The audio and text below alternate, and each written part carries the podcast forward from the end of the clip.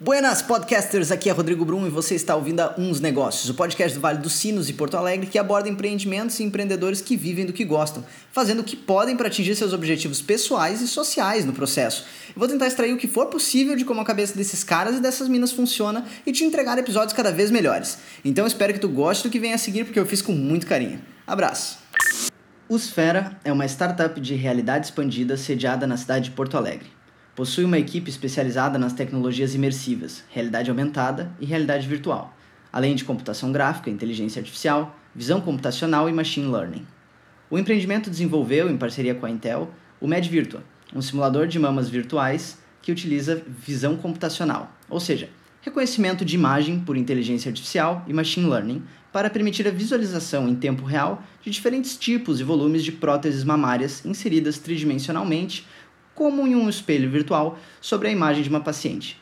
É uma tecnologia, portanto, que pretende auxiliar na tomada de decisão de mulheres sobre a escolha da prótese mamária, reduzindo a ansiedade e os erros de expectativa em relação ao resultado da cirurgia.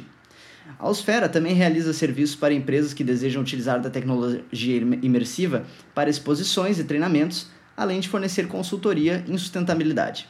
Andréa Marim Martins, de 51 anos, é cofundadora e CEO da Osfera. Eu tive o prazer de conhecê-la durante um evento de seleção por parte da Venture, uma aceleradora de startups sediada no Parque Tecnológico da Unicinos. Graduada em Publicidade pela PUC-RS e especialista em Gestão do Desenvolvimento Local pela Escola Superior de Formação de Pessoal do Sistema das Nações Unidas, fez, cursos, fez os cursos The Age of Sustainable Devo Development com o professor Jeffrey Sachs, da Columbia University, e Planetary Boundaries com o professor Johan Rockstrom, do Stockholm Resilience Center.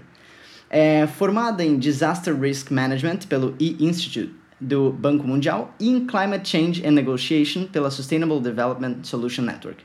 Recebeu o título de cidadã emérita de Porto Alegre e de embaixadora do Milênio Candle Campaign do Paquistão. Por fim, é jurada na categoria de práticas ecossustentáveis dos prêmios CISDUCOM, do Sindicato da Indústria da Construção Civil do Rio Grande do Sul, e SINEP, que é o Sindicato das Escolas Particulares do RS. Andrea também é jurada do prêmio World's Most Positive Countries de Melbourne, na Austrália. Seja muito bem-vinda, Andrea. Agradeço pelo seu tempo e entusiasmo em colaborar com o propósito desse podcast, né, de contribuir com ferramentas e reflexões sobre sustentabilidade, autonomia e autoconhecimento através de histórias inspiradoras de pessoas reais que impactam positivamente uh, através do que fazem e fazem o que gostam. Eu tenho certeza que vai ser uma conversa incrível e que o pessoal que está ouvindo vai gostar bastante. Muito obrigada. Agora que eu já liquidei com toda a chance de tu falar sobre o que tu faz, aposto, aposto que quem está ouvindo está super curioso com essa primeira resposta, que é quem é Andréia Marim Martins, se removermos os títulos, os trabalhos e os projetos da tua descrição? Gente, assim, é, o que sobra de tudo isso é uma pessoa absolutamente irrequieta, inconformada e muito afim de mudar o que está por aí, né? É, por vários motivos, assim, por, é, o que mais me bate mesmo é essa inquietude, essa é, necessidade de fazer alguma coisa. Há muito tempo atrás, não tanto tempo atrás assim, é, porque se eu começar há muito tempo atrás, sou velha, né? Aí eu vou começar muito lá atrás e não é legal. Mas assim, é, em 2015 eu fiz um processo de coach, daí fiz a, a, transição de carreira e eu achei sensacional porque a minha coach era mais nova que a minha filha. Olha, Olha que coisa linda isso. E, e assim, ali a gente faz esse de uma forma mais estruturada, isso que eu acho um troço muito legal nessa galera, assim, gente da tua idade, a tua geração, a geração dos milênios, muito melhor do que a minha. A minha geração junta tudo não dá um, os antes de mim então piorou. Pelo amor. Foi a gente que fez essa merda que está aí que vocês vão ter que resolver, né? Então, bem. Aí, é, nisso tudo, é, a gente tenta descobrir um pouco mais sobre a missão da pessoa, assim, como ser humano, né? Como indivíduo inserido nesse sistema porque, como tu bem disseste, tem eu fui buscar muito conhecimento, mas fui buscar porque é aquela história da minha ansiedade, a minha inquietude, a, o meu inconformismo com o establishment. Eu nunca gostei das coisas como elas estavam postas. Eu achei, não, isso não está certo. Tem que achar o jeito de fazer diferente. Não sei se eu consegui achar o jeito certo, porque ainda estou tentando, né? Sim. Correr, tentando. É, tem gente que, que eu vejo assim, o povo da minha idade, de velho, os velhos já estão mais assim acomodados, tipo, ah, já fiz minha parte, já estão se aposentando, já estão botando bermuda, chinelo, estão indo para a praia. Eu, meu, vou estar tá nessa batida corrida louca por pelo menos mais uns 20 anos e eu quero estar tá em vida louca. Total. Muito tá? bom. Não, é, aí, bem, eu trabalho, óbvio, com desenvolvedores jovens, né? Muito jovens. Então eu sou, eu sou a velha do pedaço. E aí, ontem mesmo eu estava falando com um dos meus desenvolvedores muito jovens, ele tem 21 anos. Meu, assim, é um abismo, né? Eu não tenho 51, eu tenho 53. Opa, né? que viagem. É, é, a pessoa. Não sei se não foi eu que passei a data errada. Eu adoraria ter 51. ter dois dias a menos, já tá no lucro. e aí eu, eu, o Matheus estava comentando que ele disse que eu sou o contra-exemplo da minha geração. Por conta, assim, não da minha geração, porque óbvio que eu não sou a única que estou nessa batida. Sim, sim. Eu sou uma das inconformadas, inquietas, dessas que estão por aí tentando fazer alguma coisa. Para ainda, no que resta, né, da merda toda uhum. que já uhum. fizemos, tentar desfazer um pouco disso porque me sinto responsável, sempre me senti responsável. Não fui eu que fiz tudo isso, mas a minha geração fez. Então eu não posso bancar louca e simplesmente dissociar, ah, não, eu não, eles. Não, não é assim que funciona, né? Uhum. Tu entende que é necessário fazer essa. Ou necessário não como uma obrigação universal nem nada, mas tu entende que um, existe uma importância boa para a sociedade essa perspectiva de buscar para si a responsabilidade pelo, pelo que está acontecendo? Bah, queridão, eu vou te dizer que eu acho não bom, eu acho necessário e do é, bancando a, a, Greta Thunberg, que meu tem 16 anos, olha que coisa mais linda. Ela fala da urgência e da emergência uhum. dessa tomada de consciência e a, a tomada de consciência traz para si a responsabilidade, né? Porque ou tu é consciente ou tu é um ser que está por aí flutuando numa bolha.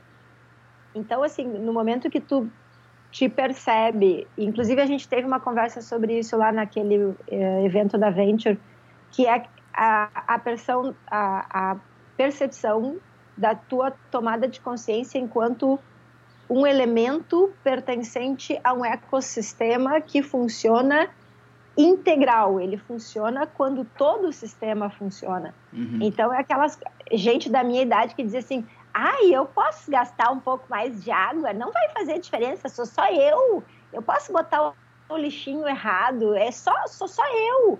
Meu, são 7 bilhões e meio de só eu, né?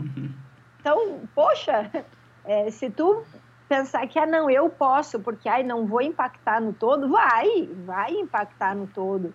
Porque é justamente essa falta de percepção de é, sistêmica, né, de uhum. integralidade sistêmica, que faz as pessoas serem, assim, desconectadas, de não perceber, de não ligar os pontos e entender que a gente está num momento que foi, sim, deliberadamente feito por todos nós coletivamente alguns com mais, outros com menos responsabilidade, mas foram os humanos que construíram tudo isso, né? Então, a, cabe aos humanos desconstruírem o que não deu certo. Ok. Então, sim. E... Sim, é... Perfeito, perfeito. Tu, pra gente chegar nessa... pra gente chegar em como tu, tu tem essa mentalidade hoje, eu quero buscar algumas coisas do, da tua história, então. Uh, como tu se descreveria o teu eu da infância? Se tu fosse talvez uma professora tua da, das séries iniciais, assim, como é que essa professora te descreveria? Eu era uma criança muito ativa e metida. Eu tinha essa coisa, se bem que até assim, até lá pela quinta, sexta série, ó, eu lembro, uh, ainda eu não tinha tanto assim, eu gostava eu estava envolvida em tudo, eu sempre fui muito atuante. Eu estava envolvida no, no, no, grupo de arte, no grupo de teatro. É, depois, eu me lembro mais, assim, com mais clareza, tipo, é, eu era, fui presidente, fui eleita presidente do Grêmio do Colégio. Uhum. Isso, gente, muito tempo atrás, ditadura militar, vocês não têm nem noção do que, que era isso. Mas naquela época em que as coisas eram mais complicadas, muito mais complicadas, eu lamento muito a, a questão da falta de memória desse país, porque a falta de memória que nos faz repetir erros, tantos, tantos, todos, inclusive. Mas de qualquer forma, lá naquela época, eu era uma pessoa assim muito atuante. Eu acho que eu era uma criança engajada, né? Não existia essa palavra, quer dizer, se existia não era moda naquela época. Mas assim, fui líder de turma, fui presidente do Grêmio Estudantil, eu, eu era autora de peças de teatro, encenava teatro, adorava. Nossa, legal. É, eu era, fui capitã do time de vôlei, apesar de ser a mais nanica do time, eu sempre fui baixinha.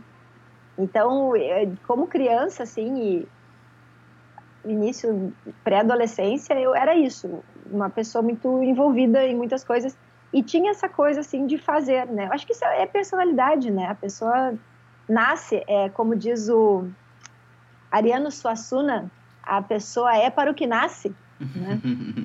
Depois e, que a gente nasce. E co como teus pais abordavam a tua educação? O, é, veja bem, era num momento complexo, uhum. né? Era um momento difícil, porque eu nasci em 66, em maio de 68 foi o movimento revolucionário da França, dos estudantes da França. Teve a guerra do Vietnã, então o mundo estava vivendo momentos conturbados. O Brasil já tinha aí cinco, então tu já não podia tomar muito, muitas atitudes. Meus pais eram pessoas de classe média, operários, trabalhadores. Minha mãe dona de casa, meu pai trabalhador, tinha um pequeno negócio dele. Então, é, dentro de casa, eu eu até tinha estímulo porque eu era mais velha, né? Então eu tinha o estímulo de cuidar do meu irmão e assumir responsabilidades, porque na ausência dos meus pais era eu que tinha que assumir a responsabilidade de cuidar do meu irmão. E talvez isso tenha sido um gatilho mental para ter, ter responsabilidade. E aí, de cuidar do meu irmão, que eu achava horroroso, não gostava, eu naquela época achava um saco, porque meu irmão menor, eu queria andar com as minhas amigas, e a minha mãe dizia que eu tinha que levar meu irmão a tiracolo. Eu era a única menina que tinha que levar um menino. E aí fica aquela coisa, se a gente já não tinha condição de falar muita coisa, com o menino presente tu fala menos, né? Porque todas as meninas naquela época se intimidavam com a presença de um menino mesmo sendo muito menor, uma criança. Então, assim, acho que meus pais lidaram com é, mais uma, né? Ortega e Gasset. O homem é ele, suas circunstâncias. As circunstâncias não eram muito favoráveis para tu ter grandes estímulos. Então, assim, até o fato de eu ser líder, é, líder, do Grêmio Estudantil era algo que tinha que ser muito cuidado, porque outras lideranças sumiam, né? Assim, é, do nada a pessoa desaparecia. Então, a ação política do cargo da liderança estudantil, ela naquele momento era um pouco cerceada. Eu mesma, isso eu me lembro claramente. Tu imagina eu fundamental, ensino fundamental, a pessoa queria levar os colegas, as coleguinhas para a FEBEM, a época FEBEM, hoje Instituto Casa. As freiras quase enlouqueceram comigo, né? Porque o bem Nelson Rodrigues, não, tem que mostrar a vida, a realidade como ela é, a vida como ela é. Vamos mostrar. Como é que tu, como é que tu tinha essa, essa perspectiva já? É essa questão é, é, de tu de tu assumir e é como meus pais me colocaram na questão de responsabilidade de assumir a responsabilidade de cuidar do meu irmão eu entendi aí é aquela coisa a pessoa pensa né e entende que pode eu sempre muito fora da casa que eu poderia expandir a minha área de domínio, né? Eu digo, ah, já que eu vou cuidar do meu irmão, posso cuidar da minha turma. Já que eu vou cuidar da minha turma, eu posso cuidar do meu colégio. Já que eu vou cuidar do meu colégio, eu posso cuidar de todos os jovens da minha idade, com, minha, com o meu privilégio social e mostrar para eles que a vida não é isso.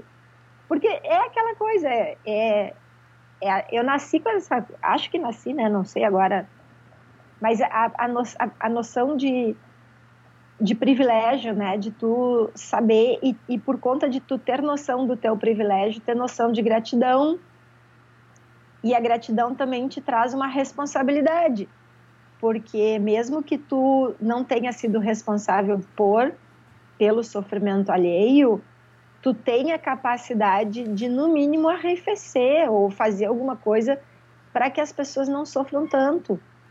Eu sempre tive essa coisa assim meio Madre Teresa, né, de, de achar que que ah, já que que a gente está aqui, vamos vamos se ajudar, né? já que a gente veio para cá desse jeito, para cá, para esse planeta, né? Mas, é, pois é, sempre foi uma coisa assim que, que me bateu, e aí eu achava que era importante, eu me sentia em condições, por, por ter uma vida privilegiada, ter uma vida tranquila, nunca passamos necessidade, graças a Deus. Sempre pude estudar em colégio particular, ter férias, frequentar clubes, né? Uhum. Ter amigos. Então, eu sempre eu tive uma infância muito legal nesse sentido, mas sempre fui muito engajada. Quase enlouqueci as freiras, né, do colégio. Elas não me deixaram no final, eu só pude levar, eu fui, enchi, enchi, enchi o saco das freiras até conseguir. A gente foi no, na Fundação Casa, a época chamava FEBEI, mas não nos deixaram falar com as, os internos da nossa idade. Tu imagina, nossa, a gente estava no ensino fundamental, né? Vamos lembrar bem uhum. como você era no ensino fundamental, o que que você fazia. Quem está ouvindo, lembre-se o que você fazia no ensino fundamental.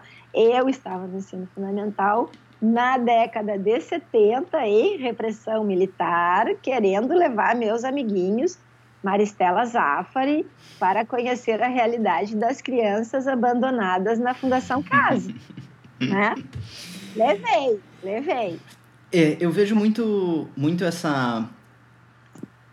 Tô começando a, a perceber, assim, com as conversas que eu tô tendo e algumas pessoas que eu acabo uh, conhecendo e admirando uma personalidade que tem essa característica de uh, buscar se responsabilizar pelas coisas que muitas outras pessoas considerariam aquém de sua responsabilidade, sabe? Então, uhum, uhum. Um, essa, como tu descreveu, de, bom, eu sou responsável pelo meu irmão, então por que que, por que, que eu não posso ser responsável, então, de certo modo, pela minha turma, ou responsável pelas pessoas da minha idade, e assim ampliando a tua perspectiva sobre a sua capacidade de atuação e capacidade de influência dentro de, da realidade em diversas esferas, né?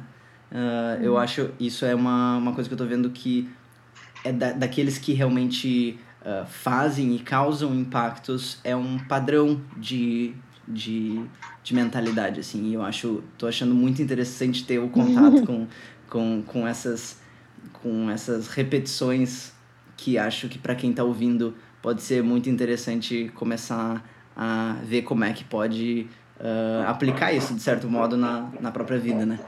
E então com essa com essa descrição eu começo a ver que existe uma espécie de uh, expressão que é um pouco do empreendedorismo mesmo na tua infância. Portanto, uhum. uh, não ainda envolvendo uma questão, não um empreendedorismo que envolve uma questão financeira, mas um empreendedorismo do ato de tentar causar impacto, né? Um empreendedorismo de, de fazer. Social. E uhum. uh, existe algum, algum episódio que, que demonstraria bem esse, essa expressão empreendedora da tua infância? Que tu... Da minha infância? Ou, ou adolescência, acho... assim. Bah, a minha adolescência é um período negro, assim, porque eu me imbecilizei por um bom período por conta da, dos padrões, né? Daquela coisa de tu te encaixar nos padrões, que as, tu entendeu o que, que a sociedade espera de ti, até porque eu tomei nos dedos, né? Comecei tomando nos dedos com as freiras, e me disseram que, ah, não, veja bem, não rola, não é uma... Então, eu, eu comecei a ser também o meu contato com a realidade nessa questão de não, não pense que você pode muito, até porque vamos considerar mulher, né? Nós temos um viés de gênero Sim. e aí a gente entende aonde que eu estou hoje no 53. Se eu fosse homem, eu estaria numa outra realidade completamente diferente. E, e eu só consigo perceber isso não por não pelo mimimi que dizem que as feministas são mimimi, blá blá blá.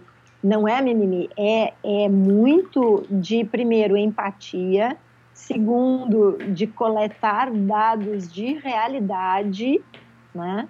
É, e depois tu não tendo os dados, tu não pode te fazer de louco e dizer, ah, não, é, é mimimi. Não é. É realidade mesmo. Então, voltando, é, dentro dessa questão de, de um ativismo, isso é uma coisa que sim, eu sempre me considerei e me enxerguei ativista por causas. E, e sempre achei lindo uma frase que dizia assim: quando você abraça uma causa, toda a causa abraça você. Aí é lindo tu te sentir abraçada também, quando tu pode abraçar, né? Muito bonito. É, e é aquela coisa de buscar o teu humano em tudo isso, porque a gente vai se embrutecendo, vai, vai enfrentando essas adversidades que eu, nossa, puta que pariu, levei 500 porradas, puxaram 55 milhões de vezes meu tapete, porque é, o tempo era diferente também, e de novo, as circunstâncias eram outras década de 70, década de 80, minha, minha juventude foi na década de 80, que foi a década, acho que, mais imbecil desse planeta, né? Porque nada se produziu de realmente muito, né? Era uma coisa assim muito, ai, sei lá, né? Acho que a melhor coisa que aconteceu na década de 80 foi que foi o rock progressivo que começou na década de 70, o rock metaleiro que se aprofundou Uh, mas então, assim, é que foi uma, foi uma geração muito low profile por conta de que ela cresceu na, na ditadura. Estou falando de um processo brasileiro, mas eu vi também pontos de, de convergência em outros países. Então, a gente começa a entender que o mundo não é o quintal de casa, que o, não termina numa Ambituba, não termina nas fronteiras do Brasil ou da América Latina ou da, das Américas, que tu atravessa o Equador, atravessa os oceanos, tem muita coisa similar. E, e, e, bem, nesse sentido, a tua pergunta foi da, da questão da, do empreendedorismo, onde é que eu vi tudo isso e como é que eu coloquei em prática até na juventude. Tu vê, quando eu fui jovem, né, foi quando eu te disse que foi o meu processo de tentativa de imbecilização, porque é aquela coisa, a gente tenta ter um grupo de iguais, né, que Freud fala, adolescente é o grupo de iguais, então tu vai procurar uma turma que tu te identifique e se tu não, se tu não te identifica diretamente com os teus princípios, tu vai buscar tu se identificar com o grupo deles. Aí é aquela história, tu quer ser popular, né? Aí tu quer agradar, aí tu quer e bem, era isso. Na minha juventude, eu continuei jogando vôlei, mas eu daí fui a mais a menor de todas, mais baixinha. E aí eu curti um banco, né? Nunca, nunca fui, nunca joguei no time titular do colégio. Aí já estava num colégio maior também. Então, bem, não, não vejo a minha. A, eu ter conseguido levar. No que eu ingressei na faculdade, aí sim, aí muda um pouco, porque daí tu é um jovem adulto, né? Aí tu já começa a ter perspectiva da tua vida profissional e como é que tu vai ser quando tu crescer. E aí, sim, o empreendedorismo continuou existindo, mas aí adequado àquele momento lá da década de 80. Uhum. Então, assim, ai, a gente se juntou para fazer uma revista. Aí, um monte, porque eu, eu ingressei né, no, na comunicação, me formei em publicidade. Na realidade, eu ingressei na administração, mas eu não consegui entender limite no infinito. Eu fui barrada pela matemática. fui entender teoria de conjuntos na filosofia. Eu fazia. Isso é outra coisa da minha juventude. É, ao mesmo tempo que eu andava com essa massa imbecil, assim, de, de alienados, que os, os jovens da década de 80 eram um bando de alienados, uh, no final a gente até despertou. Eu também fui cara pintada, também fui pedir diretas já. Daí já comecei a achar: opa, vamos voltar porque no início da década de 80 não, né? Da, do início até 88, né? Nossa proclamação da, da Constituição Cidadã, até 88 eu pertencia aos imbecis que tentavam, assim, ser uns amebas, né? Tipo fitoplâncton, ao sabor das ondas. A onda ia para um lado, a gente ia para um lado. As ondas iam para outro, a gente ia para outro. Tipo assim. New Wave, New Order, né? As musiquinhas assim, bem tranquilinhas. E, mas mesmo assim, aí tentei, a gente criou um grupo, porque, bem, voltando, é, eu, eu sucumbi à matemática, à lógica matemática da administração, que eu tinha que fazer cálculo, né, engenharia. Uhum. Eu digo, bah, me quebrei, não, não rolou. Eu, eu, Para mim era filosoficamente impossível haver limite no infinito. Apesar de eu saber que tem, depois eu tive que calcular essa merda. Mas, de qualquer forma, naquele momento foi um choque tão brutal na minha existência que eu digo, eu vou estudar as regras da crase. Fácil saber aonde colocar uma crase do que aonde fica o limite no infinito. Puta que pariu. Ai, desculpa. Ai, foi isso que Muito aconteceu. Bom. E foi isso que aconteceu. Muito bom.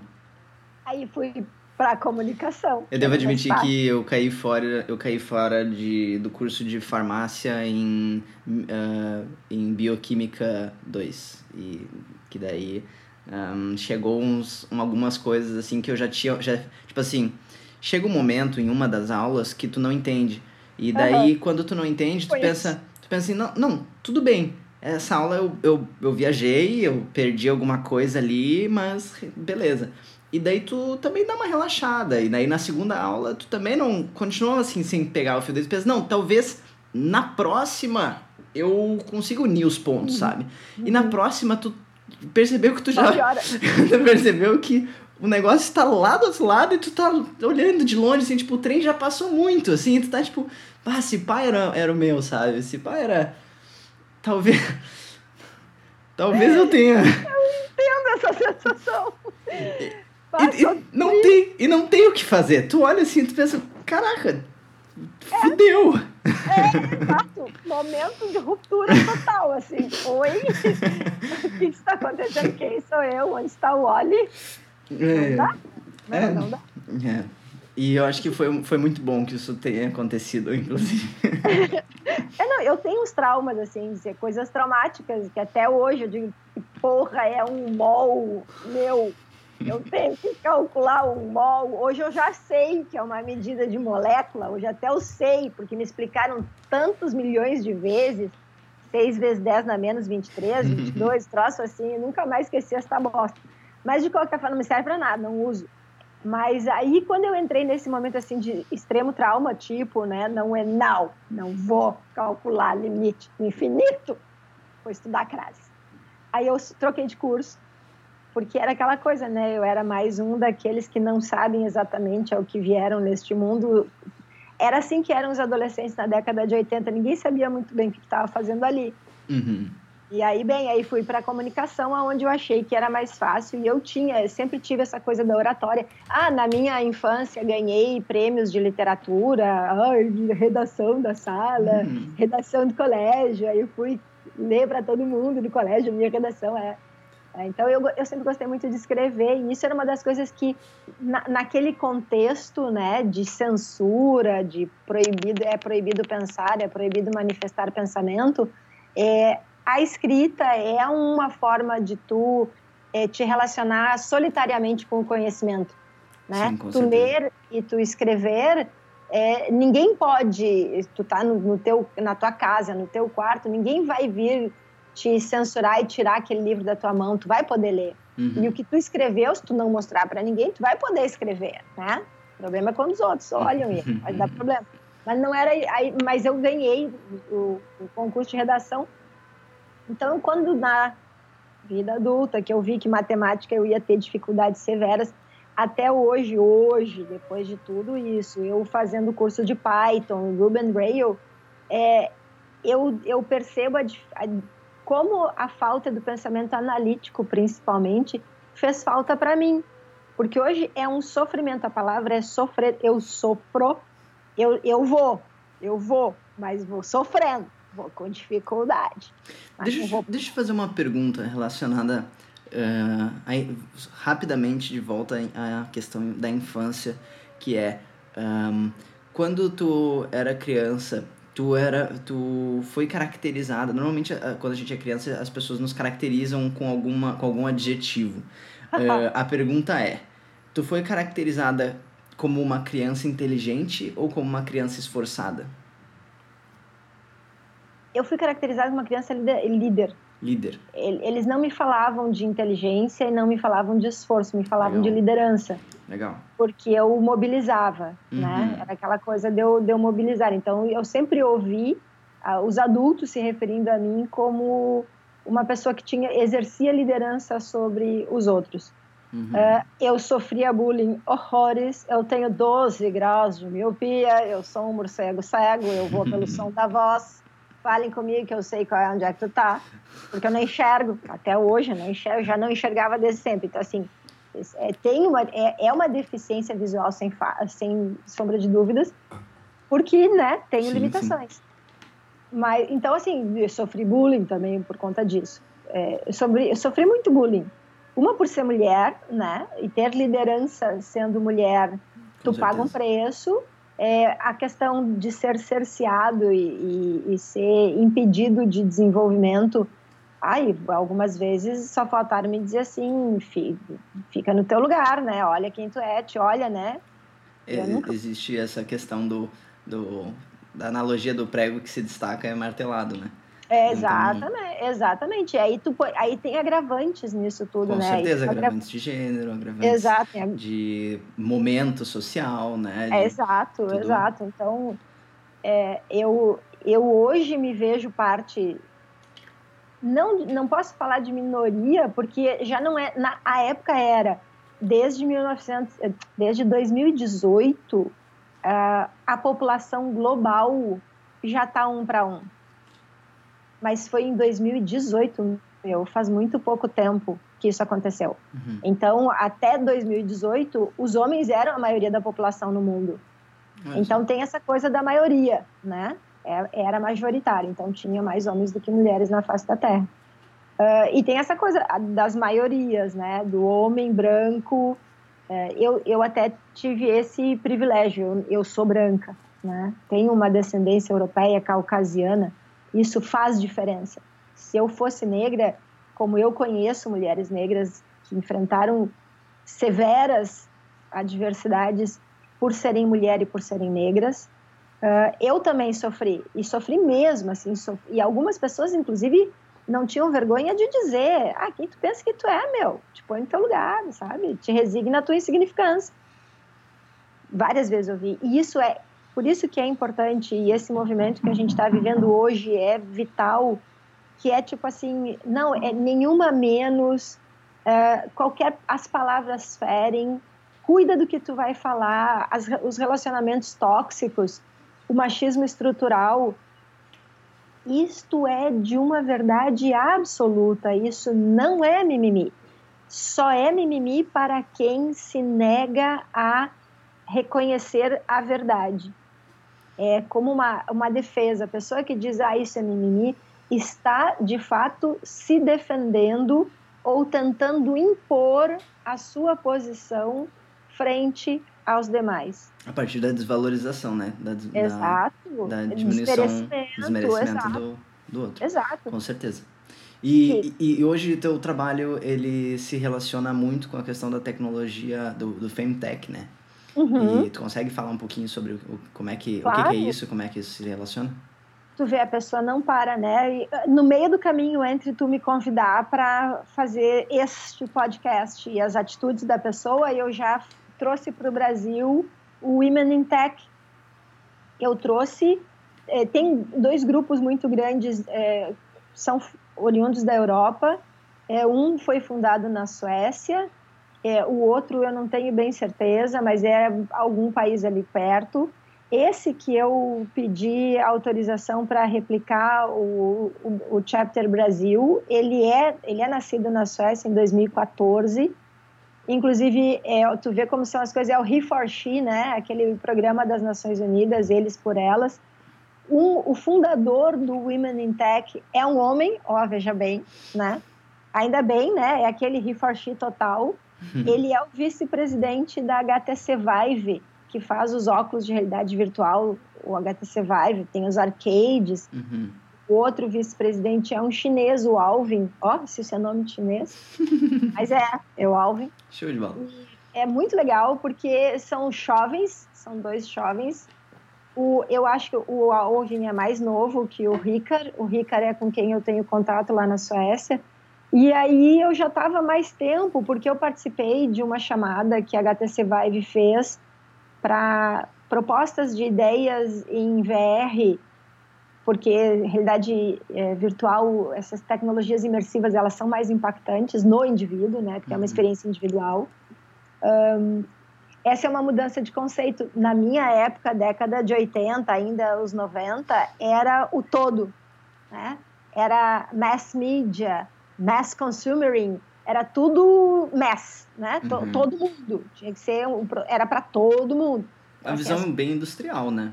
É, vamos combinar, né? A Revolução Industrial foi lá em 1750. Sim. A gente são 200 anos de um conhecimento que, que a gente, é isso que me choca, porque porra, dá para ver que não dá certo, né? Mas bem, a gente vai sobrevivendo. Um, Sim, que é o que o professor Jeffrey Sachs chama de business as usual, né? É o mindset do business as usual, dos negócios como sempre foram desde a Revolução Industrial. Apesar de ter uma, uma escala evolutiva grande da Revolução Industrial para cá, a gente está no pós-Revolução Industrial, então, por favor, né? a gente está no 2020. Faz 20 anos que a gente está no século 21 e as pessoas agem como se estivesse no uhum. século 20, e isso me deixa muito nervosa. Porque, meu Deus, né? O que mais que precisa? Já se passou duas décadas inteiras e ainda tem muita gente em negação, tipo, ah, mudanças climáticas é hoax. Isso é, ah, como é teoria da conspiração. Gente, por favor, sabe? Tem coisa assim que, ah, eu perco esperança na humanidade. Se bem que vocês não. Os jovens me mantêm esperançosos porque vocês foram os caras que tomaram, tiveram coragem e disseram: meu, não, não é assim. Sai para lá. Até por, por vocês serem é, nativos, né, digitais, é, a compreensão aí vem a questão do cérebro analítico, né, do pensamento analítico. Vocês já se formaram mais fácil para isso. Me perdi. Qual era a pergunta que tu tinha feito? Dei uma volta e me perdi. Né? Ah, nem, nem eu, nem ah, eu. Mas... que eu tô, no momento que é, eu tô. Tá? É... Lembrei. a questão da tecnologia, que daí eu fundei o Women in Tech. Isso. É, porque o Ricardo Staber é um cara que trabalhou nessa questão de que é, as mulheres precisam ser incentivadas também a estarem em áreas. Porque a gente sabe que a tecnologia é o, o caminho. Tudo tudo vai passar necessariamente por tecnologia. Arte e cultura passa por tecnologia. É, a gente está num momento, aí, vamos lá, na segunda década do século XXI, em que, de fato, é, é a tecnologia que está levando as coisas, que está fazendo as coisas acontecer e, graças a Deus, permitindo essa mudança toda. Uhum. Então, um, meu empreendedorismo nesse sentido da tecnologia tecnologia, do Fintech, Female Technology, de novo, vem para. Eu sou uma pessoa que sempre fui dita a estar à frente do meu tempo.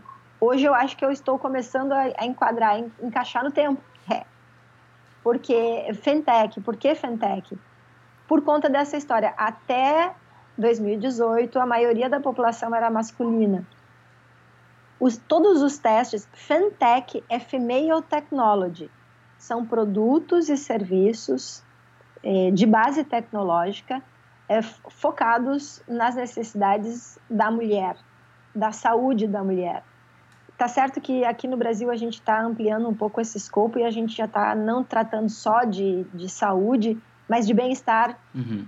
uh, lato senso, que daí passa também por beauty tech, wellness, né? É uma série food tech, né? Que as mulheres são muito envolvidas com gastronomia, se bem que cada vez mais tem homens envolvidos em gastronomia. Então, assim, agora que a gente está num mundo igual, igualitário, uh, por que, que é importante ter o Fentech? Porque até a dosimetria dos remédios, elas são testadas em homens. porque o default da espécie, o padrão da espécie até 2018 era o homem, né? Porque era a maioria na população e, de novo, a, o fundamento, a, o mindset daquela época era para todo mundo. Para todo mundo, é homem é a maioria, então para todo mundo é baseado nos homens. E com a medicina de precisão, com essa mudança, inclusive, da equidade, de ter aumento da população feminina, se percebeu por testes óbvios, né, os americanos são ótimos nisso, que esse, essa dosimetria padrão para o corpo masculino afetava as mulheres.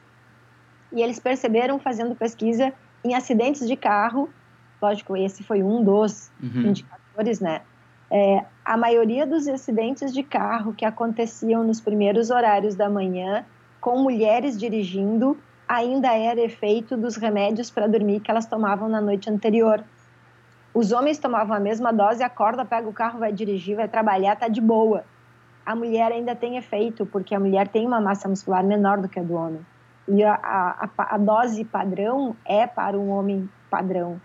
Então, agora, até essa questão de dosimetria de medicamento, por conta da, da revolução tecnológica, se tornou mais viável, inclusive economicamente barato, tu conseguir ter uma dosagem di, di, diferente para homem e para mulher. Então, hoje tu tem remédios diferentes, hoje tu vê esses polivitamínicos para mulher, uhum. polivitamínicos para homens, porque de fato é, todo o organismo funciona de uma forma diferente. Então, tem um gap muito grande no mercado para atender às necessidades desta camada de população que hoje é metade do mundo. Então, é relevante, é importante. E é por isso que eu estou no Fentech. Também por, por experiência pessoal, né? Porque eu passei por isso. Sim. Tu tem uma história bem, bem interessante nesse sentido e eu acho que a gente pode fazer uma, uma retrospectiva um pouquinho ali da, da parte daí, como é que tu, tu, tu como é que começou teu contato, porque a sustentabilidade ela sempre andou muito uh, na tua trajetória, né? E Sim. daí, uh, como é que tu teve contato com esses uh, cursos que tu fez, essa, esse contato com com as Nações Unidas, de certo modo, e que são coisas que para maior, para mim e acredito para muitas pessoas que vão ouvir, ou para a maioria das pessoas que vão ouvir, é uma coisa que parece muito distante de nós, é uma coisa que parece estar quase em outro planeta, assim. E uhum. então, como é que como é que aconteceu esse contato e como é que tu chegou até é, esse esse processo de ter a de fundar a própria startup? Bem, é, é aquela história do inconformismo, né? voltamos ao começo. Uhum. É, lá, quando eu me formei, aí é, me formei em 90, no, década, no início da década de 90. Fui, trabalhei em agências de publicidade fora, inclusive, no Rio e São Paulo. Depois voltei para cá. E, e eu fui vendo, assim, aquela coisa de entender. E aí, mais um desafio feminino, maternidade. Aí eu tive uma filha em São Paulo, aí me separei, voltei para Porto Alegre e tinha uma criança pequena em casa e era aquela coisa. Eu, eu sempre fui muito independente, é, eu, eu sustentava o núcleo familiar. Me separei do pai da minha filha. Eu não casei, a gente morou junto um tempo. E quando eu saí lá de São Paulo, porque ela começou a ter problema respiratório até em São Paulo, eu me separei, ela tinha três meses. E, e nunca quis, eu digo, não, tu, a responsabilidade é minha, eu quero vir, é, nunca quis nem dinheiro. Mas era aquela coisa, e eu saía de manhã, minha filha estava dormindo, eu chegava de noite, minha filha estava dormindo. Eu não via minha filha. E, e, ninguém, naquela época mais até, não sei, hoje eu vejo dificuldades, mas hoje eu vejo é, iniciativas, né, tipo o B2Mami, o Mama Jobs, que são startups que que pensam nessa questão da, da maternidade da mulher e da força de trabalho. Naquela época não existia isso.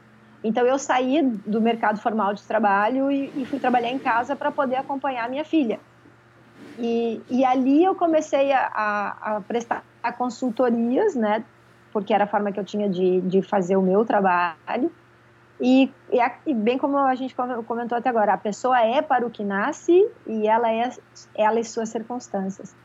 No final dessa caminhada, eu acabei encontrando no Fórum Social Mundial, primeiro Fórum Social Mundial que houve aqui no, no Rio Grande do Sul, que já foi resultado dessa mudança, né, dessa tentativa de contraponto ao Fórum de Davos, que era o Fórum Econômico. Aí se criou esse movimento vem caminhando ali com a década de 80, final da década de 80, a cultura cidadã e a retomada, a redemocratização brasileira e o reinício das atividades civis, né? E aí eu entrei numa ONG que uh, holandesa. Os holandeses vieram para cá, conheceram o Fórum Social Mundial, acharam muito legal. Eles já estavam numa outra batida e fundaram aqui uma, uma organização trazendo a metodologia deles de lá. E eu tive, assim, aquela coisa de privilégio, sorte, sei lá o quê.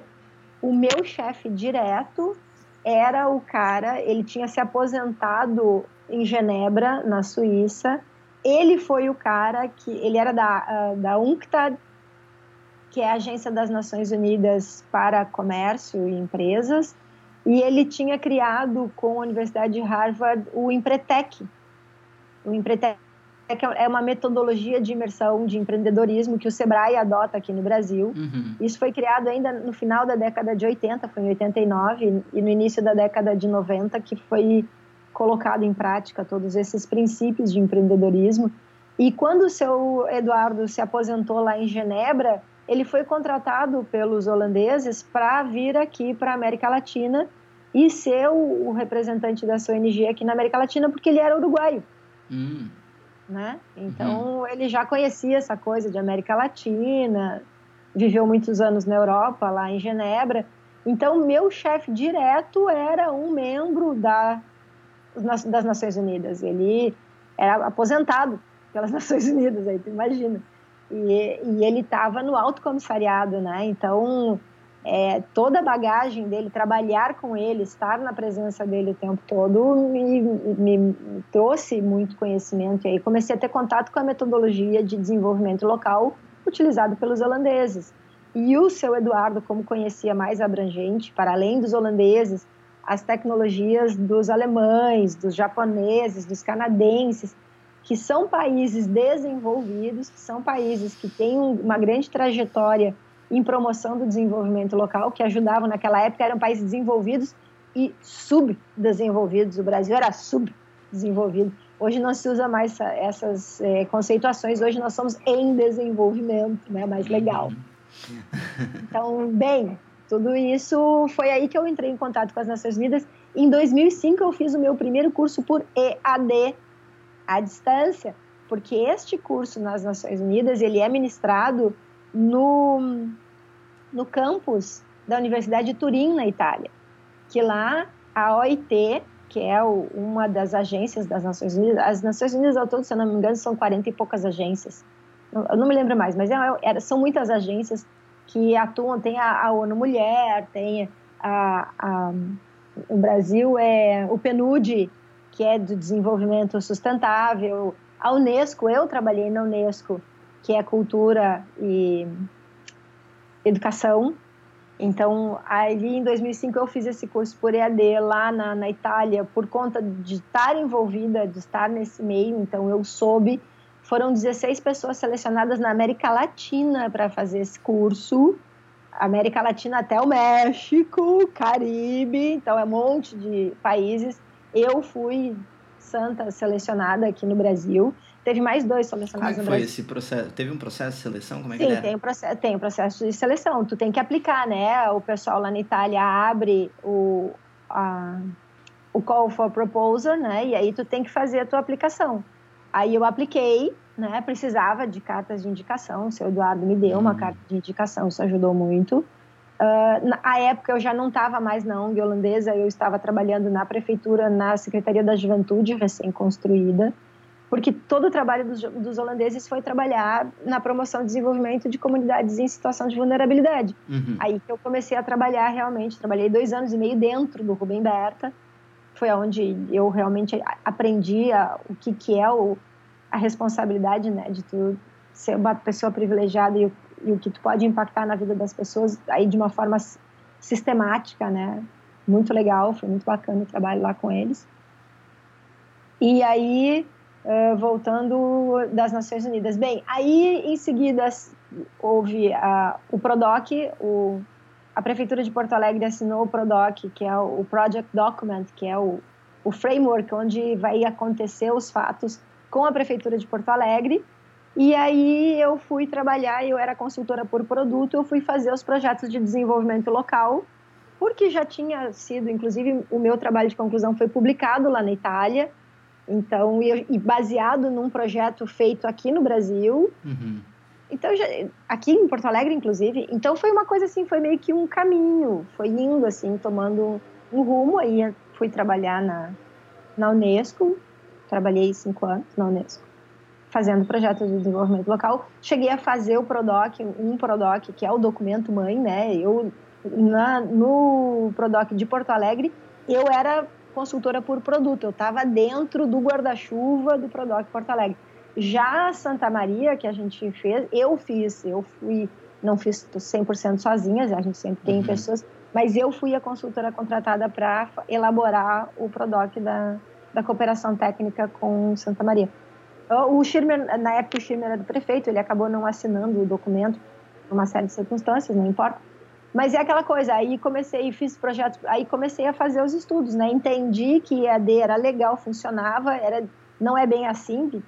Logo no começo o EAD tinha muita gente que dizia, ai, nem fala que tu tá fazendo por EAD, porque isso pega mal, isso é cursinho, é chinelagem. Sim, tem, uma, tem um estigma em cima do EAD que se mantém ainda, né? Mas tá cada vez mais mas as, é, as, uh, tá cada acho... vez mais sendo entendido como uma, uma ferramenta mesmo que tem sua eficiência, não, não, tem, não é, é questionável. eu vou dizer, eu acho que hoje questionar EAD é, é questionar pedra lascada, sabe? não dá mais, não Sim. dá. Porque o mundo mudou, as pessoas se relacionam de uma forma diferente. Com certeza. E precisa de uma forma diferente. Mas tu imagina isso há 15 anos atrás. Sim, Por isso que eu disse que eu sempre fui à frente do tempo. Inclusive, eu ouvi professores da Columbia University que eram professores que, que trabalhavam com o Jeffrey Sachs. O Jeffrey Sachs era, ele é o coordenador do Earth Institute na Columbia University.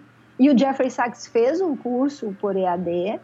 E professores que trabalhavam com o Jeffrey Sachs menosprezaram o, o, o trabalho dele. Tipo, ah, não é grande coisa, nem fala que tu está fazendo. Eu digo, olha, acho que não é bem assim. No ano seguinte que me disseram isso, a, o MIT aceitou como cadeira eletiva é, cadeiras feitas por EAD.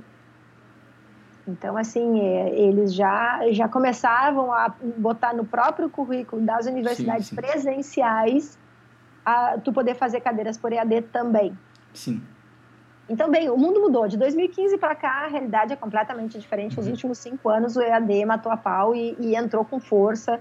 E todo mundo faz curso por plataforma EAD. E hoje, no Brasil, tem universidades inteiras por EAD. Então, a USP né, vai, vai dizer que a USP não é uma boa universidade, né? Uhum. Faz curso por EAD. Então, bem... como, é que, como é que tu... Dá para ver que tu teve uma relação muito... Um, próxima com esse estudo a partir de cursos, né? Que foi uma coisa uhum. que tu realizou vários durante a tua trajetória. Um, como é que tu se relaciona então com os estudos no geral? Tu, tu é uma pessoa que tem uh, sempre sempre teve um interesse em aprender por conta própria. Tu precisa, tu, tu entendeu? Tu, como é que tu entende que tu estuda melhor? Pois é, tu vê, aí de novo vem o processo de autoconhecimento, né? Eu acho que, ah, sobretudo, a pessoa tem que se conhecer. E vou dizer, não é uma tarefa fácil, é difícil se conhecer. Esse mundo, esse pessoal que vem aí com papapinho simples, aí é facilzinho, não. Autoconhecimento é super difícil, é um processo muito difícil. Mas tu tem que estar atento e atento a ti mesmo. Ai, hoje eu sou velha, chegar para mim e dizer, ah, eu me conheço, por, por, por favor, né? Se a pessoa não se conhece nessa idade, não vai se conhecer nunca mais na vida. Mariana é desgraçada. Na numerologia eu sou número um. Eu sou uma pessoa assim, né? Que não consigo. Disciplina. Ai, eu enlouqueço. Mas aí, bem, aí eu entendi como que eu funciono. Uhum. Eu não sou uma pessoa disciplinada. Eu não sou nada disciplinada. Mas aí eu, eu sei como que eu funciono. Quais são os gatilhos que me fazem fazer as coisas. Uhum. E aí eu me obrigo. E aí eu me obrigo. Aí eu faço um acordo comigo mesmo e digo, meu, assim, ó, tem que fazer. Não, não adianta tem que superar. Então vamos lá. Eu entendi que cada desafio desses é um processo de superação. Aí tá dentro do Ariano, que adora um desafio. Bem, então tá, então vamos lá. Desafio uhum. posto, vamos lá, vamos fazer, cumprir. Ganhei certificado próximo. Porque aquela história, é, a gente vive num mundo, e vocês muito mais do que eu, evidentemente, vocês vão ser uh, long life learning. É para aprender para o resto da vida. Porque é um, é um momento em que o mundo está passando e que está acelerado e vai cada vez acelerar mais. Então, assim, não tem saída. Se tu não passar o resto da tua vida estudando, tu é um bosta. Tu não vai chegar a lugar nenhum, porque tu tem que aprender. Ou senão tu vai ser aqueles completamente, gente da minha geração, aqueles que possuem a crosta do saber. Né? Aí tu ca carrega aquela crosta e a pessoa não consegue nem se virar direito. Vê se não tem velho que não consegue nem se virar, ele se vira, se vira assim, que nem robô. Porque tu cria uma crosta, né? Tu acha que, nossa, eu sei. Não, não sabe, a gente está sempre aprendendo. E tudo que tu aprendeu é legal tu transmitir. Aí sim, é aquela coisa de produção de conhecimento. Aprendeu lessons learning, né? Ah, melhores práticas. Me quebrei. Fiz desse jeito um tempão, me quebrei. Ó, oh, isso é aprendizado. Ensina para os outros, porque tu pode ajudar as outras pessoas a não se quebrarem, pelo menos não se quebrar onde tu te quebrou. sim, com certeza. Um Tu mencionou ali o, questões de autoconhecimento e como né, a pessoa se entender, na, como é que funciona melhor para elas, questões de estudo. Tu, tu tem momentos que tu para para pensar e, e, e, analisar a tua trajetória agora, momentos que tu pensa, que, tipo assim, momentos para refletir sobre o que, que tu tá fazendo. Tu tem algumas ferramentas de, de autoconhecimento que tu, que tu já aplicou e tu gostou e indica, alguma coisa assim para quem tá ouvindo?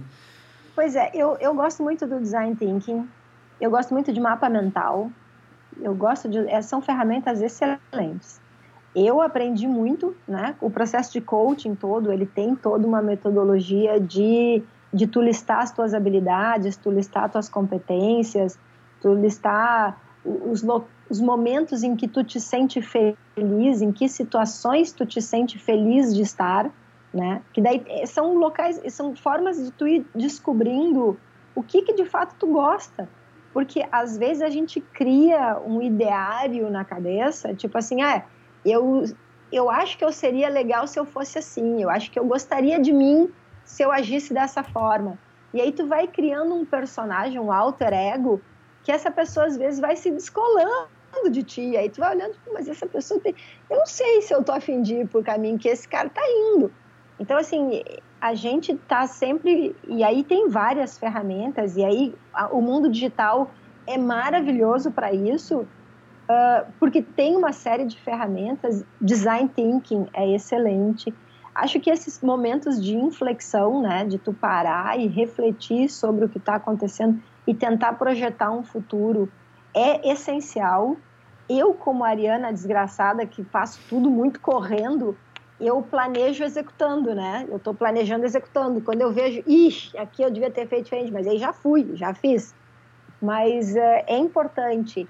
E, e, eu uso muito, como eu usei as planilhas, né? Os Excel, nem nunca gostei muito de Excel, mas como eu usei muito planilha quando eu era mais jovem, hoje eu acho que essas planilhas já estão introjetadas então é mais fácil para mim fazer um framework. No Banco Mundial, é, a gente, eu, um dos cursos que eu fiz foi Logical Framework Approach, que, e, que é justamente tu fazer um criar um mapa, né, um, um framework onde tudo acontece, é, mesmo que sejam como eu fiz lá para Santa Maria. O Prodoc era uma série de projetos que iam desde projetos específicos para a área social, projetos específicos para a área educacional, projetos específicos para a área econômica, porque tudo parte da realidade, né? Então é a espiral do desenvolvimento ela começa por um ponto. Então tu tem que ter um fato, um projeto, um elemento. E aí aquela eu sei fazer, é, o logical framework approach é um é como tu faz isso, como que tu projeta, quais são as ferramentas que tu usa, as matrizes de análise é, uhum. É, qual ferramenta, qual matriz tu vai usar em qual momento que tu está. Se tu tá aí, quem está ouvindo em casa, daqui um pouco eu tô, parece muito abstrato o que eu estou dizendo. Mas então assim, vamos botar um exemplo claro. A pessoa está em casa agora e digo, tá, eu estou fazendo um curso na faculdade X, mas eu quero adquirir uma habilidade Y. Pega essa habilidade Y que tu quer adquirir e põe no papel. Quanto tempo tu está disposto a, a usar por dia ou por semana para te dedicar para aquilo? Porque nada, gente, assim, ó, nada cai do céu. Eu costumo dizer que a única coisa que, que cai do céu é chuva ácida, né? E vamos combinar que em, em, territórios urbanos a chuva tem muito particulado, então me tomem essa água, que ela não é pura, né? Vamos lá. Então, assim, do, do céu cai chuva ácida, te liga. Então não tem nada aqui, que nada é fácil, nada é simples. Quem te vendeu formulazinha, não, isso é tranquilo. Veja um monte desses mentores, esses gurus do pessoal digital, não é trifácil.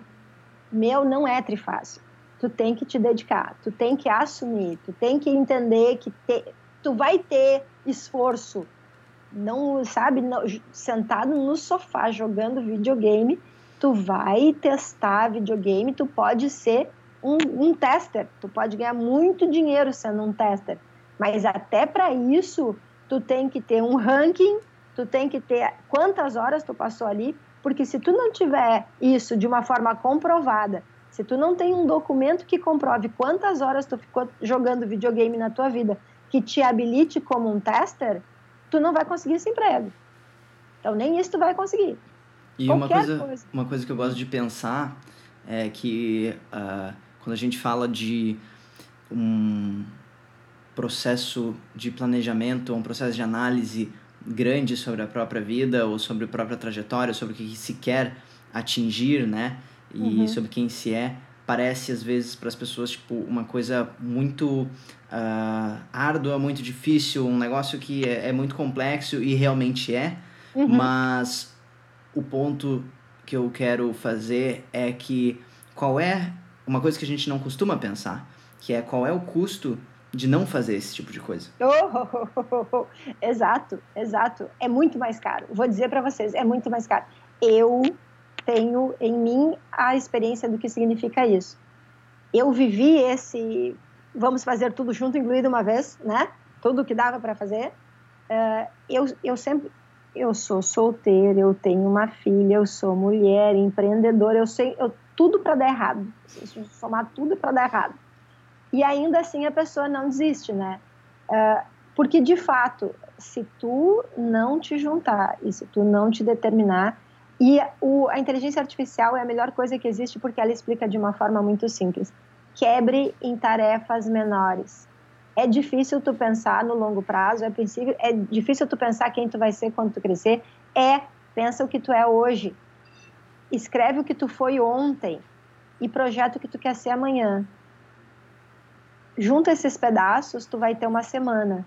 Junta esses pedaços, tu vai ter meses. Junta esses pedaços, tu vai ter anos. Quando tu parte, se tu partir pro ah, o todo, quebrou, fudeu, não vai dar, não vai funcionar. Não vai, porque a gente se apavora, realmente se torna tudo muito abstrato, tu não tem controle, tu não tem a menor ideia. É, é aquela história da, dos memes da internet. A vida é o melhor provador que o teu planejamento não vai funcionar. Porque ela vai te desafiar. Tu planejou hoje para realizar amanhã de manhã, amanhã de manhã pode não acontecer. E eu digo que eu sou a melhor prova disso, porque eu vivi essa vida louca e aos 44 eu tive câncer. E, e tive câncer por conta de. Eu sempre fui uma pessoa que fiz esporte, não fumava, bebia socialmente com os amigos. Eu sempre tive alimentação saudável, hoje sou vegetariana, fui vegetariana por um tempo até perder os amigos, porque no Rio Grande do Sul, tu ser vegetariana há 30 anos atrás, a pessoa dizia assim: tu é louca, sai daqui, eu estava perdendo os amigos. Qual é o encontro da, da galera? Ah, vamos fazer churrasco. E aí o povo tava assim, porra, tu vai trazer esses teus legumes lá pela cidade, tu tá perdendo os amigos. Eu digo, bem, ok, vou voltar a comer carne. E a minha filha tinha um problema sério, uma deficiência de ferro severa. E aí todo mundo dizia, tu vai matar essa guria, tu vai matar essa guria, ela não come carne, foi isso. Aí ela voltou a comer carne, com cinco anos minha filha começou a comer carne. Não adiantou, ela continuou com problema de ferritina, continuou tendo que tomar complemento de ferro. Uh, aí ela foi para a Austrália em 2014, ela foi fazer a faculdade lá. E lá todo mundo era vegetariano, lá era o contrário, ela comer carne que era feio. porque a grande maioria da galera já tinha consciência da, da questão ecológica, do, das mudanças climáticas, do, da crueldade com os animais. Então, bem, uhum. ela se declarou vegetariana, eu digo, oba, voltei a, aí voltei a ser vegetariana. E aí os índices dela de ferritina melhoraram pra caramba, hoje ela não tem mais anemia. Tu vê, né? Então não era, não era essa a, a função. Mas de qualquer forma, a, questão de as pessoas que estão ouvindo, como é que fazem para tentar se organizar? Não precisa abraçar o mundo com as pernas, não vai dar certo, tu vai te quebrar. Faz uma coisa de cada vez. Quebra o teu dia de hoje. Se é difícil planejar a longo prazo, planeja curto. Faz um exercício. Aí é difícil ter disciplina. Eu era uma pessoa assim muito indisciplinada. Até hoje eu sou domada. Sou uma pessoa domada, eu não sou uma pessoa disciplinada, eu sou domada. Porque eu já sei os gatilhos de me policiar, porque eu sou velha. Lá atrás eu não tinha, eu não era, eu era indomada. Então, e indisciplinada. Então, eu sofri muito com isso. E, e pelo meu sofrimento e pelo preço que eu paguei, não, vocês não precisam ter câncer para isso. Porque o câncer é uma forma que tu tem de, opa, peraí, deu ruim, né? Deu ruim. Eu, eu consegui, e tu vê, eu trabalhei no, no Instituto da Mama, desde 2013 eu era voluntária no Instituto da Mama, eu fui ter câncer de mama. O produto que a gente criou hoje, ele é de fato uma ressignificação da minha própria história. Porque eu tive câncer em 2010, o meu sócio hoje foi o meu médico lá, a minha filha depois também colocou silicone porque ela, ela de fato esteticamente poderia ter fazer uma cirurgia de, de mamoplastia de aumento e ela colocou silicone uh, com ele também. Então assim é, eu tenho os dois lados do problema que eu resolvo, que é essa coisa do, do simulador em realidade aumentada, né? Da, da paciente poder se olhar no monitor mas a gente está enfrentando dificuldades extremas assim de colocar o produto no mercado. Uma são as dificuldades tecnológicas em si do desafio que a gente se meteu a tentar resolver e a gente avançou muito. De fato, a gente conseguiu é, avançar muito. Nós não, não, não estamos ainda em fase comercial, mas a gente está bem perto. Uh, mas o problema de tudo isso é que os médicos ainda são muito reativos a, ao simulador por conta de que eles têm medo de ser processado pelas, pelas pacientes, porque seria uma promessa de entrega. Não é uma promessa de entrega. Então, tu vê a relação, o business as usual, o mundo como era até aqui, era tão ruim que acabou que a relação médico-paciente, que era para ser uma relação de confiança, hoje é uma relação de desconfiança, uhum. né?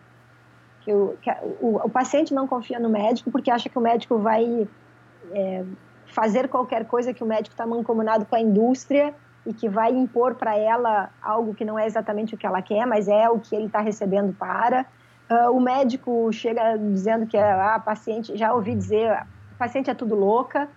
Então, sabe, tem uma coisa assim que não está legal nessa relação médico-paciente. Eu acho que o trabalho que está sendo feito agora pelas operadoras de saúde, que também não é porque elas são legais, seria legal se elas fossem legais, mas elas estão fazendo tudo isso pelo custo, porque se tem um, um custo saúde muito grande e hoje é, todo mundo trabalha para reduzir custo, né? Já que tu não pode aumentar preço, tu tem que uhum. reduzir custo. E a inteligência artificial ajuda muito porque todos esses processos eles podem ser aferidos aí quebrados em tarefas menores e quando tu quebra nas tarefas menores que tu vê que existe sim um grande desperdício, uma grande necessidade, desnecessidade de usar tudo aquilo, se dá para colocar dessa forma. Então, assim, é, a gente conseguiu ver.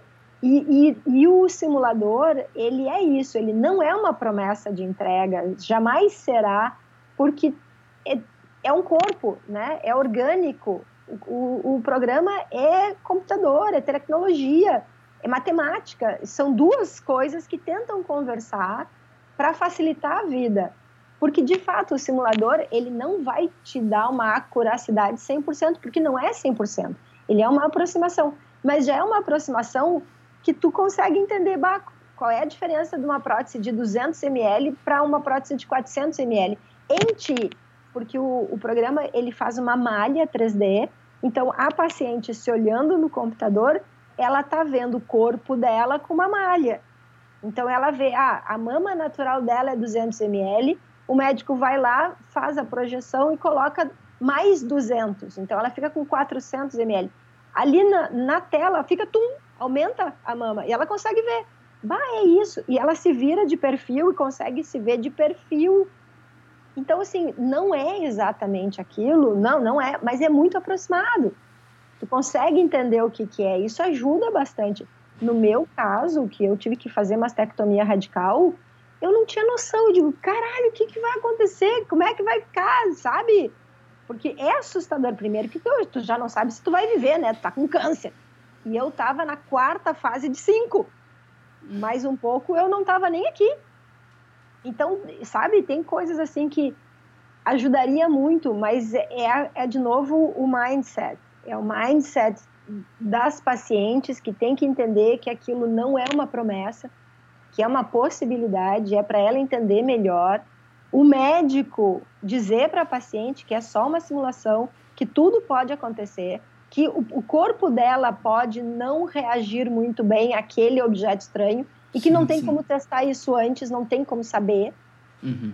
E, e tu tu já tinha comentado sobre essa sobre a descoberta de, de estar com um câncer e isso, essa descoberta ela veio a ocorrer em uma situação é, ainda ainda mais uh, como é que eu vou dizer ainda mais uh, me fugiu a palavra para descrever mas tu, tu, tu tinha uma oportunidade na tua frente né conta um, conta um pouquinho de como é que foi esse momento Gente, assim, ó, vida louca.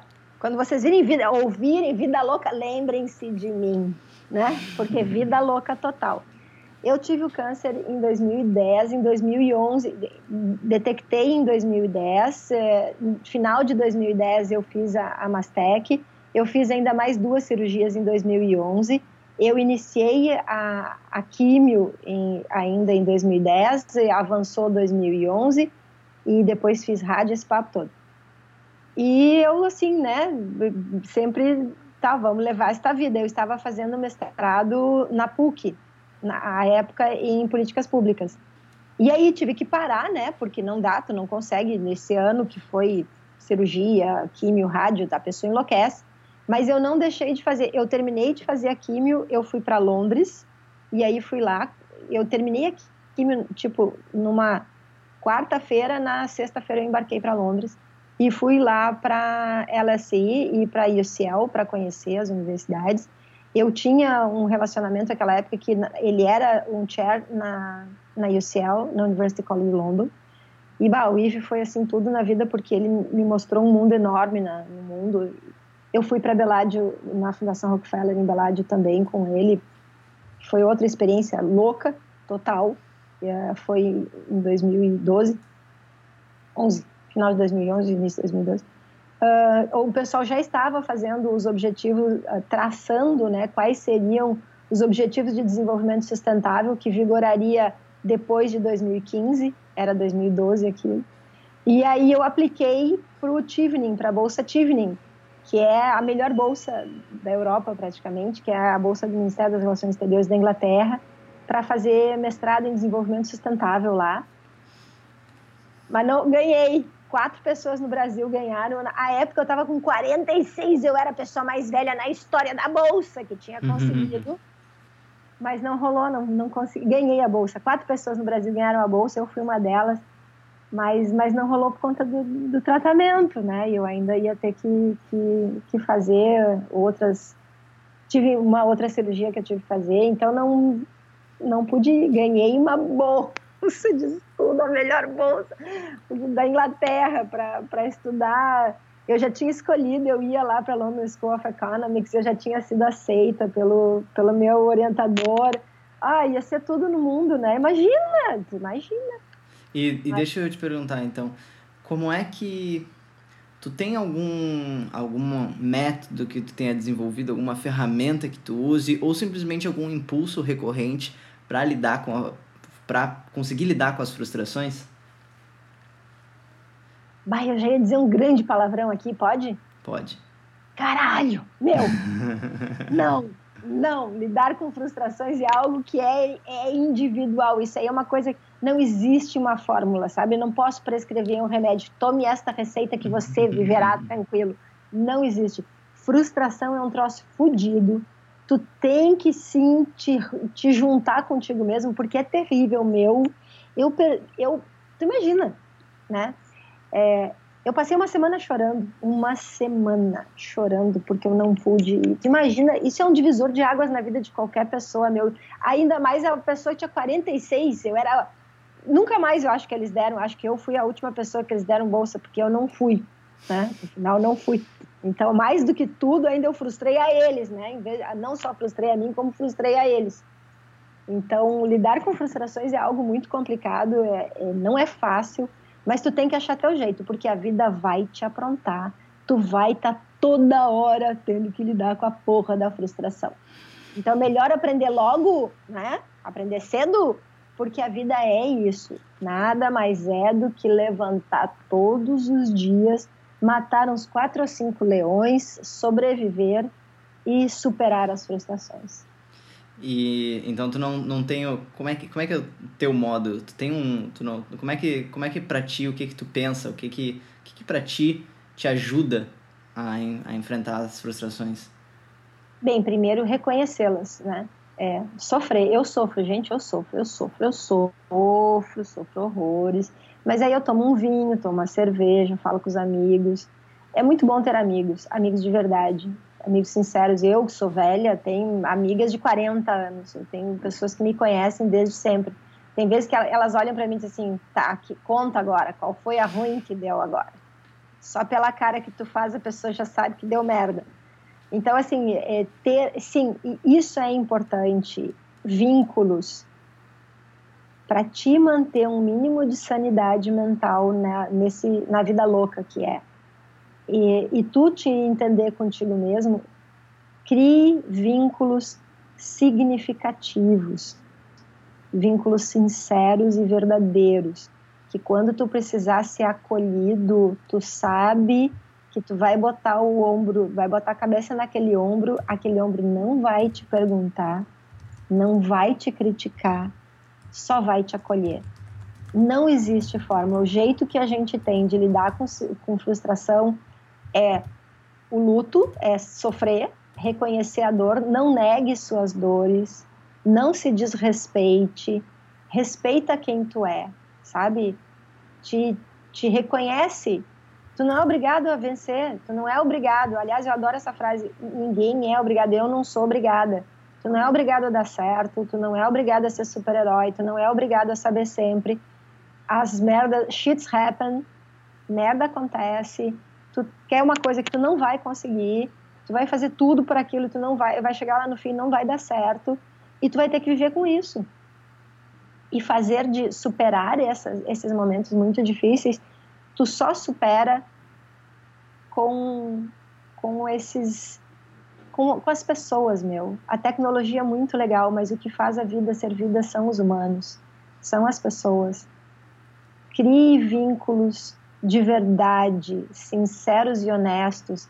Eleja pessoas que tu vai querer passar o resto da vida, mesmo que elas sejam muito diferentes de ti. Aprende a respeitar as diferenças e valorizar as semelhanças. E isso é, é ser humano, sabe? É, é, é, tu ser de verdade. Não ser de plástico. Eu digo que hoje tem muitas pessoas de plástico. Digo que tem muitas pessoas que têm a profundidade de um pires tá ali, né? A pessoa é profunda como um pires. Então, né? Mas eh, não, não desenvolveu capacidade de análise, de reflexão. E é importante, isso é importante tu dar condição para as crianças, desde jovens, também poderem expor as suas vontades, serem respeitadas no, nas suas opiniões. Uh, acho que a gente está criando um mundo bom, vocês são resultado de um mundo em que se prestou mais atenção no, nos indivíduos, né? E vocês eh, reivindicaram com mais força, prestem atenção em mim. Na minha época, eu tinha que pertencer a um grupo muito grande para a gente poder gritar e dizer prestem atenção na gente, né? Uhum. Hoje não, hoje a gente já pode gritar e dizer prestem atenção em mim e, e, as pessoas vão parar e prestar atenção. Então, acho que é, é isso. Se eu posso deixar alguma coisa, é isso. Ok, e então para a gente se encaminhar, encaminhar a conversa, né, que ela tá... Pois é, tá longa. tá bem, tá bem, bem longa, assim. Uh, eu queria poder trazer uma, uma, uma parte, sim, assim, daí agora pegando, assim, bem de inspiração uh, empreendedora mesmo, para quem quer tocar um projeto e que tem relação com sustentabilidade. Uh, eu, esses tempos eu tive contato com um termo que se chama Green Swan, cisne verde uhum, uhum. e né que para quem que é tipo uma ameaça econômica ou né de uma crise que se, que pode ou crises que podem ser provocadas a partir das de das questões ambientais né da, Perfeito. Da, e as é, minhas perguntas agora elas vão ser meio encadeadas para daí tu dar uma resposta tá, né que, okay, que pegue mais elas. objetiva é uhum. mas assim Uh, a primeira pergunta é: tu vê a possibilidade de um desenvolvimento sustentável ou tem que ser mais uma revolução sustentável? E um, como, na tua visão, essa mudança pode acontecer? E a, qual é o papel do empreendedor e da empreendedora nisso, para que as pessoas que estão ouvindo, assim, que tenham uma vontade de pensar a sustentabilidade, de atuar com a sustentabilidade, um, possam ter uma ideia dessa base, né, de se, se uhum. existe essa possibilidade, e depois Uh, existe um potencial de investimento nesse mercado verde? Existe uhum. um. Uh, o que, que tu indica para essas pessoas a nível de ação? Uhum. Ok, vamos começar do começo. Eu vou tentar ser bem objetiva e, por favor, não me diga, não me chamem de profeta do apocalipse, porque tem muito dado por baixo do que eu vou dizer. É, revolução sustentável. A gente tem uma preemência de tempo. É, já há muito tempo, desde a década de 70, se fala da questão do aquecimento global. Quando se faz análise de clima, clima é a variação do tempo em 30 anos. Então, mudanças climáticas significa de que a cada 30 anos se percebeu um padrão diferente. Então, não é uma coisa que aconteceu ontem. As pessoas dizem, ai, mas o verão passado foi tão quente quanto esse. Não se trata de ser quente ou, ou não o verão passado ou o verão de 10 anos atrás. São 30 anos uh, os dados são claros.